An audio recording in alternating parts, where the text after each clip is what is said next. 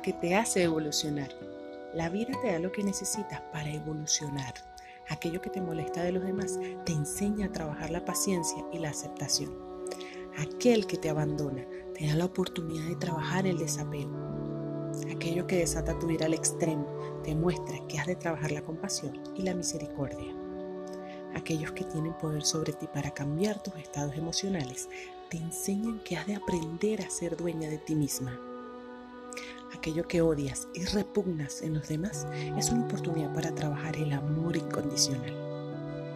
Aquello que no puedes controlar te está mostrando que debes soltar y dejar fluir en entera libertad.